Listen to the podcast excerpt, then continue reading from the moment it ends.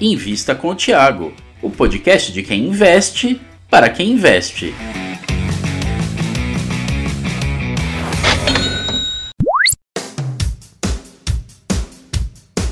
Boa noite, boa noite, sejam todos muito bem-vindos. Eu, de tempos em tempos, trago aqui os meus amigos do mercado. Né? Esse aqui é um amigo que me abandonou, não fala comigo faz tempo. Luiz Aranha faz da... tempo mesmo. Tudo bom, Aranha? Tudo bem, e você? Como vai? Prazer estar junto aí com vocês. Beleza. Aranha, conta um pouquinho da, da história da Molt para quem não te conhece.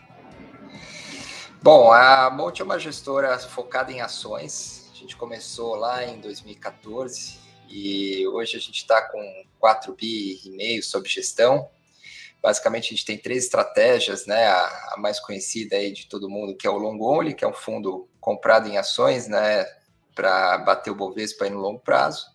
Mas a gente também tem mais duas estratégias, que é um long short, é, que é o fundo Equity Hedge, mais o fundo long bias que mistura, acho que todas as estratégias que a gente tem na Multi.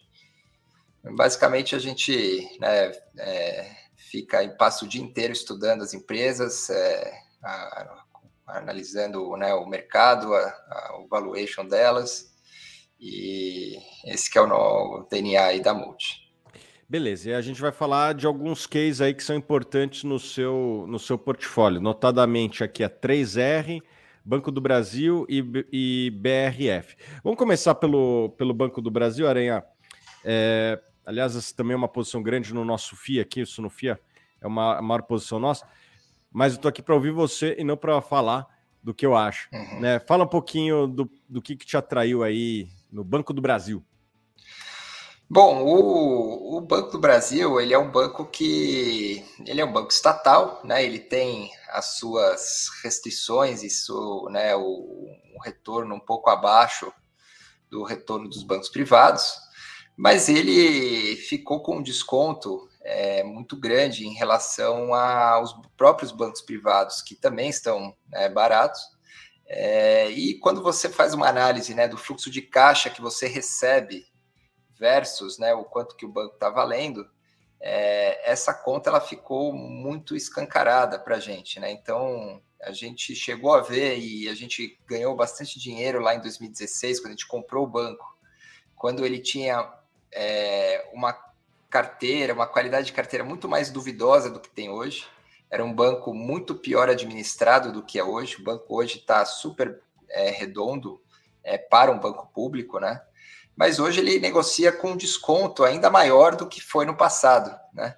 E quando o tempo passa, quanto mais o tempo passa, mais barato ele fica, porque ele está é, gerando um, um, retorno sobre o capital e você está pagando uma fração desse capital, né? Então, é, a gente nunca viu um banco a 60% do valor patrimonial, né? Que, é, que ele está sendo, é, vamos dizer, negociado hoje. E é, existe toda essa discussão, né? Ah, os fintechs, a disrupção do banco tradicional. Mas quando a gente olha né, a carteira de crédito mesmo e a, a, a, aonde que o Banco do Brasil ele tem as suas qualidades, a gente vê que é um, um mercado muito difícil de ser atacado, tanto pelas fintechs quanto pelos bancos tradicionais, porque é um banco público que se é, oferece crédito é, primariamente né, para as pessoas físicas, especialmente é, funcionários públicos, as pequenas e médias empresas que, é, que também acessam né, o Banco do Brasil e de uma série de linhas de crédito que é, o banco tem um histórico muito grande de, de dar crédito para linhas especiais. E também a carteira, que é uma carteira é, bastante significativa que historicamente, que agora está muito na moda investir no agro, né? Então, as pessoas estão olhando, ah, o agro agora tem uma. É, é, ficou um pouco na moda na, na, questão dos investimentos. Ele é um banco que historicamente sempre é, fez empréstimos para, para o setor e teve é, e, e, sempre teve muito êxito né, em fazer corretamente esses empréstimos. Né? A gente tem que tomar sempre cuidado que banco é muito fácil dar crédito. Né? É, agora, dar o crédito com é, um bom retorno é muito difícil. Então, os bancos as fintechs que crescem assim muito repentinamente, Às vezes as pessoas também não olham a parte do risco. E no caso do Banco do Brasil, a gente vê todos esses critérios, só que pagando um, um valor assim muito irrisório em relação à sua capacidade de gerar é, lucro. E num ambiente agora mais favorável, né? Um ambiente de uma taxa de juros um pouco maior. Então, o, aquela competição o funding ela deve é, cair. Então, todos os, os predicados aí da rentabilidade dos bancos, eles voltaram, né? Depois de aí de um, de um inverno que eles estavam em, em muito desfavor, né? É, Aranha, o Banco do Brasil deu um guidance de pagar 40% de payout, né? ou seja, distribuir 40% do lucro para os seus cotistas através de dividendos. Aqui na Suno, a gente acredita que, se ele quiser, pode pagar mais. E você, o que, que você pensa sobre a política de dividendos do Banco do Brasil? Olha, é, é capaz que eles possam subir. Os bancos privados já subiram é, o payout. É, a gente acha que, talvez pelo conservadorismo da gestão, pode ser que eles mantenham em 40%, mas ainda assim é um payout muito elevado. Né? Então, você quer fazer grandes números, é um banco que está valendo aí quase 100 bi, é, 110 bi, mais ou menos, ele subiu um pouco agora, né? E é um banco que vai lucrar aí próximo de é, 25 bi, né? Então, você tem um payout aí na, na ordem de, de mais de 10%. Então, o, a vantagem de você é, comprar né, um ativo que está é, muito descontado e com uma rentabilidade né, alta, é que o tempo joga muito a seu favor. Né? Então, se você carrega 12 meses, esse banco ele fica muito mais barato na tua mão e uma qualidade que é, agora as empresas públicas, né, especialmente a Petrobras e o Banco do Brasil, é que eles estão retornando o capital para o acionista. Né? Antigamente você tinha um retorno, só que esse retorno ele era empregado num crescimento que talvez essa taxa de retorno no capital excedente talvez fosse duvidosa. Né? Então, no caso clássico né, da Petrobras, ela gerava um lucro, só que ela botava, enterrava dinheiro numa refinaria que é, nunca foi é, produzida.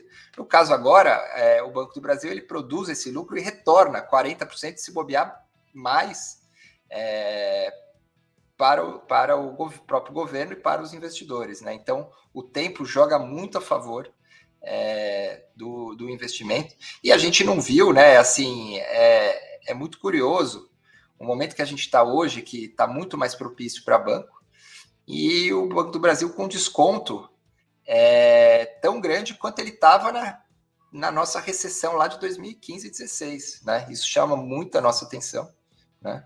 E tem aí, a gente pode até debater toda a questão política e tal, mas é, como a gente está vendo no próprio caso da Petrobras, a lei das estatais blindou muito né, a má gestão que foi feita nos governos passados e mesmo o político, né, o setor político sempre querendo é, usar as estatais de alguma forma, isso ficou muito mais difícil.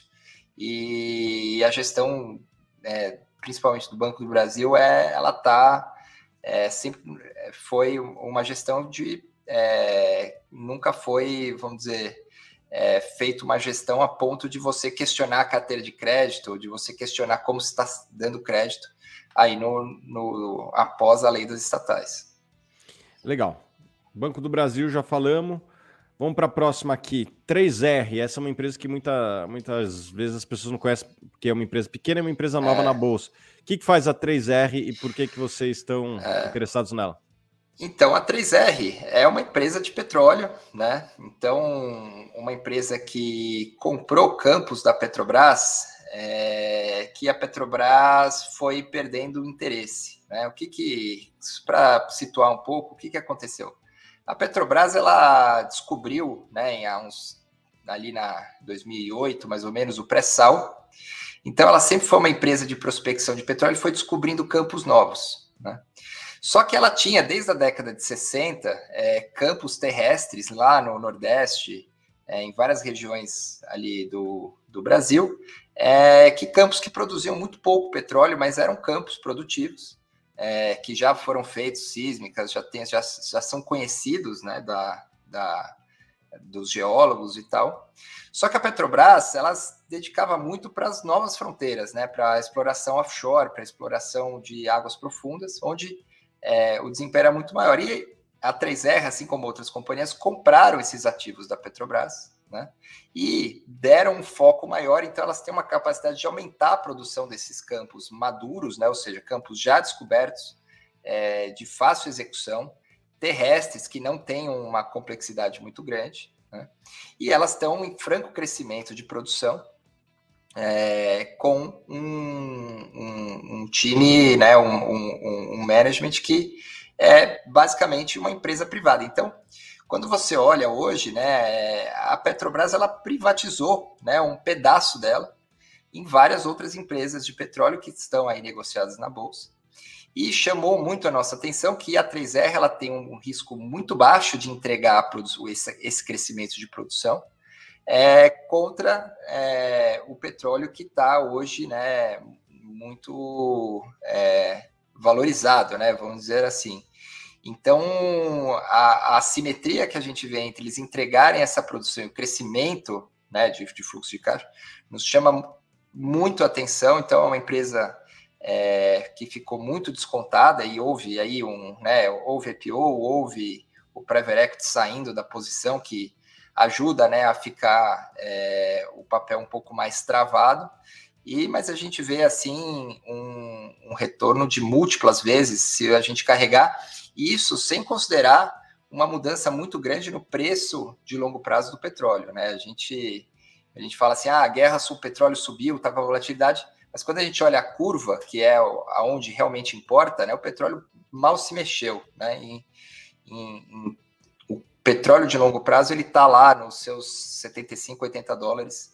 É, e, e, a guerra pouco mexeu nisso, né? Você cresce muito o preço de curto prazo, as empresas que estão produzindo muito fazem um lucro maior, mas o petróleo de longo prazo, que é onde né, o, você pode fazer um hedge, você pode. É, ele mal se mexeu, e nessas premissas que são bem conservadoras, é, a gente calcula assim uma empresa que pode dar duas, três vezes lucro para o ano que vem. Quanto?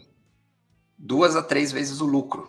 Duas a três vezes lucro, é Porque é o que, é mais, é... mais baratas da bolsa. É, é uma das mais baratas da bolsa, né? Obviamente existe um risco é, operacional da empresa não entregar esse crescimento de produção, mas a gente, é, verificando, a gente vê que tem um time muito capaz, né? É, a empresa está melhorando é, tanto a parte de governança, de, de, comunicação, e a gente vê que tem bons é, acionistas também que estão ajudando nessa, nessa questão.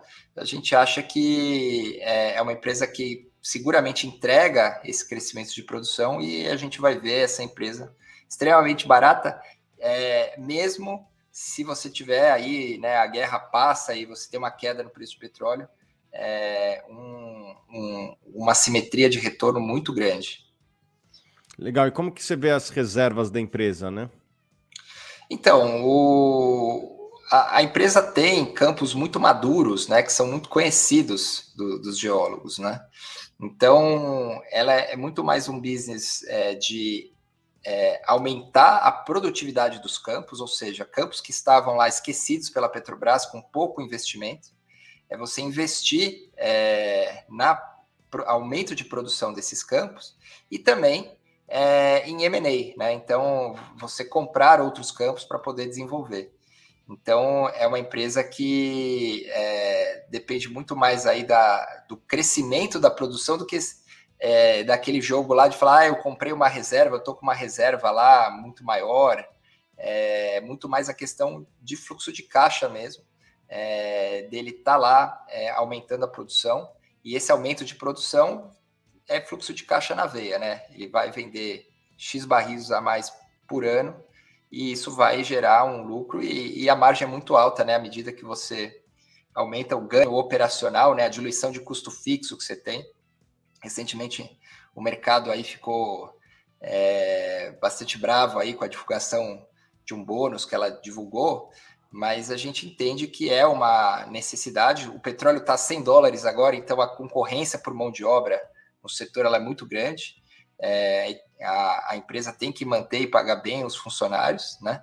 Mas é um, é um plano que esses, esse dinheiro que ele é relevante para a geração de caixa da companhia hoje, no daqui a um, dois anos, ela vai ser irrelevante é, perto da geração de caixa que, que a empresa vai ter. Então, é, era um negócio que já estava perfeitamente nos planos e acho que talvez foi só mal comunicado, que são dores de crescimento de, de empresas que operavam sobre capital fechado em cima de uma estrutura de private equity e agora tem todo o mercado, todo o escrutínio, né, é, da, do mercado aberto, dos ITRs, das coisas que uh, talvez foi uma coisa mal comunicada que o mercado reagiu mal, né? E, e mesmo com o petróleo subindo de 60 para 120 dólares, a empresa ainda não, não teve uma apreciação como as outras, é, as peers e a própria Petrobras, né? Então, ela, ela acumulou um valor muito grande aí, e aí a gente aproveitou nesse momento exatamente para é, aumentar bastante a posição, e é uma, uma das maiores posições do, do fundo. A Petrobras tem mais ativos para vender com essas características? Tem, tem um. Agora até que saiu hoje, né? Que a, a, a Petro Recôncavo, com em parceria com a Eneva, é, esse acho que é o último grande ativo que a Petro está vendendo e tem a, né, todo o trâmite burocrático de licitação e que ela vendeu e a empresa que comprou não apresentou as garantias, ela teve que relicitar.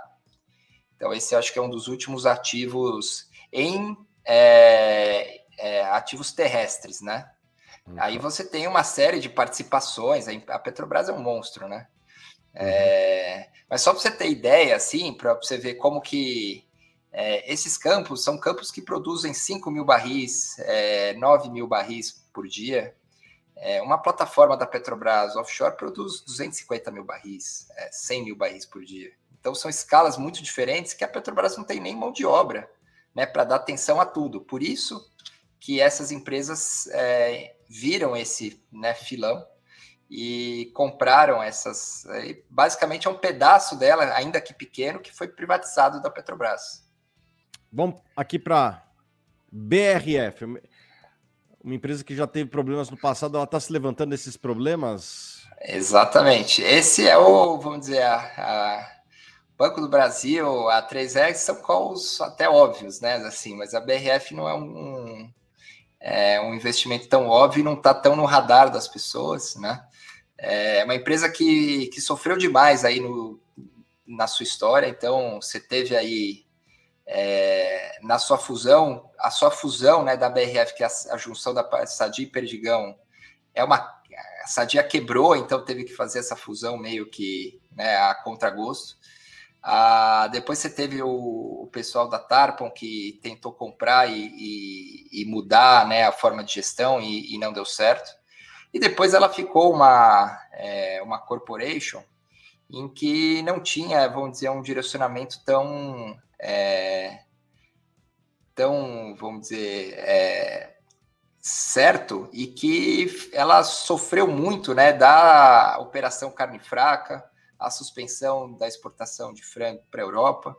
E nesse, nesse meio tempo agora, você ainda tem toda essa alta dos grãos, né, em que comprimiu bastante as margens da companhia. Né?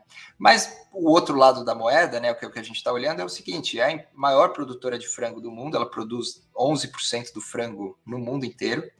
É uma empresa em que tem as melhores plantas, né, e que tem o menor custo de produção do mundo.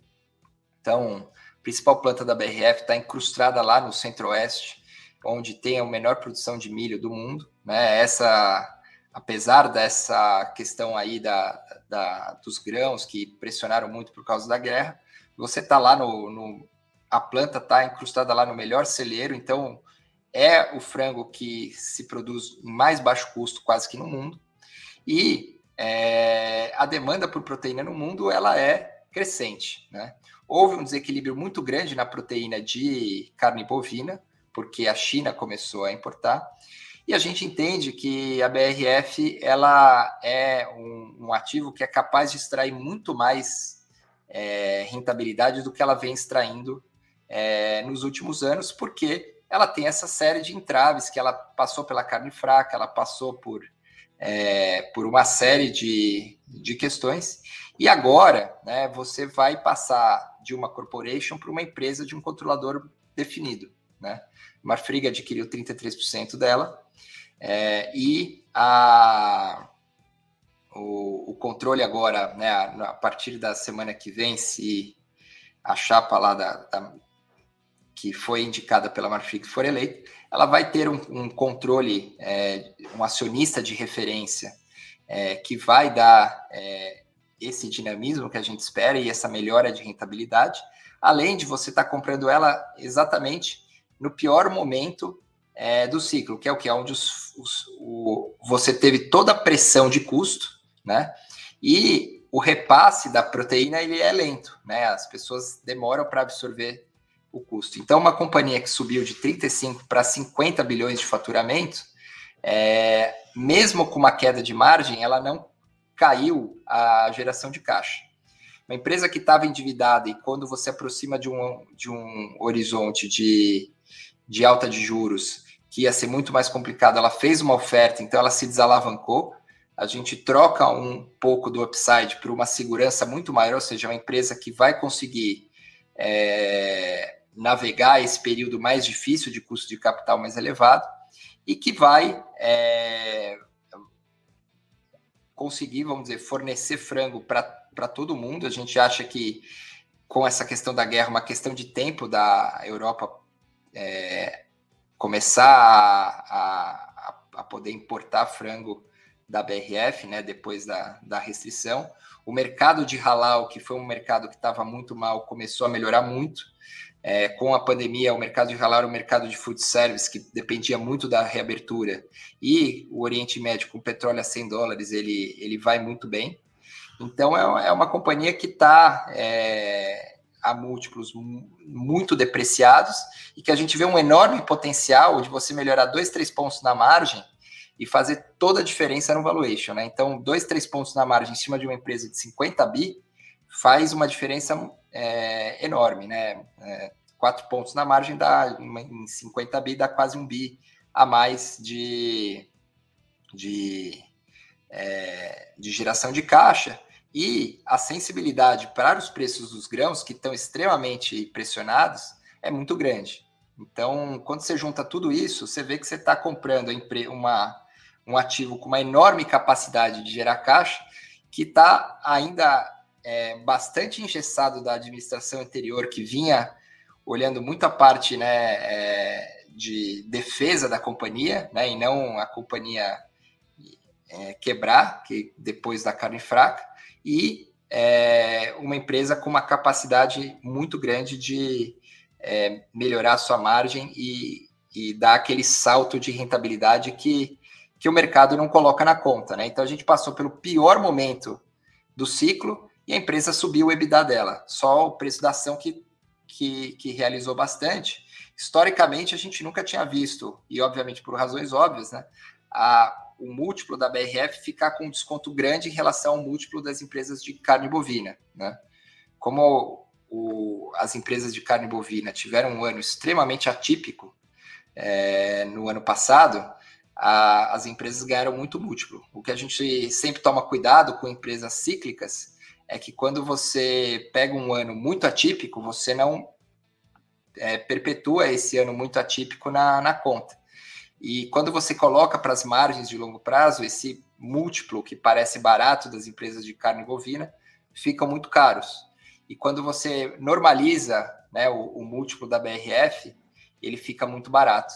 Então a gente está esperando essa transição do ciclo e que tem uma simetria é, super interessante que a gente vê. Você falou de múltiplos depreciados. Quais múltiplos você está analisando? Quando você olha essas empresas, a gente gosta de olhar mesmo o EV/EBITDA, né, e ver se no, no EBITDA não tem nenhum roubo, assim, nenhuma é, roubo é muito forte, né, de falar, mas nenhuma nenhum ajuste muito relevante. Mas a gente gosta de olhar o EV/EBITDA porque é uma, uma métrica mais estável e a BRF sempre negociou a 7, 8 vezes e o mercado sempre achava barata 7, 8 vezes e hoje ela está abaixo de 5 nas nossas contas. Então, é uma empresa aí para dar 6 bi de EBITDA contra, valendo menos de 30 o valor de empresa, né? O market cap mais a dívida. E, e, e é cinco vezes era o que vale mais ou menos uma empresa de carne bovina com as margens de longo prazo. Né? Como a margem está muito elevada hoje, é, essa, esse múltiplo está um pouco mais alto e a BRF sempre negociou a, a, a sete, oito vezes, porque estruturalmente né, a, a margem de, de carne de frango, por ser o ciclo mais curto, ela, ela historicamente foi maior do que da carne bovina, o que a gente não está vendo hoje, mas a gente acredita que é, os ciclos mudam, então, é, como tem uma rentabilidade muito grande né, da, da carne bovina, você mata mais fêmea, e mais fêmeas morrem, você tem menos disponibilidade de gado e o gado sobe e comprime a margem. No caso de frango, o caso de frango, como está muito caro para produzir o frango, porque a, o milho ficou muito caro, daqui a seis meses você vai ter muito menos disponibilidade de matrizes e menos disponibilidade, menos frango, e o frango vai ficar mais caro. Né? Beleza, Luiz Aranha, por estar aqui conosco. Muito obrigado. Nós que agradecemos da Mold, um prazer aí estar é, tá dividindo aí nossas ideias, a gente né, sempre mostra aí os nossos cases. Difícil não é saber dos cases, é entrar e sair, né? Às vezes você tem que tomar a decisão, porque as, o mercado é muito dinâmico, né? E o cotista então, ter paciência também.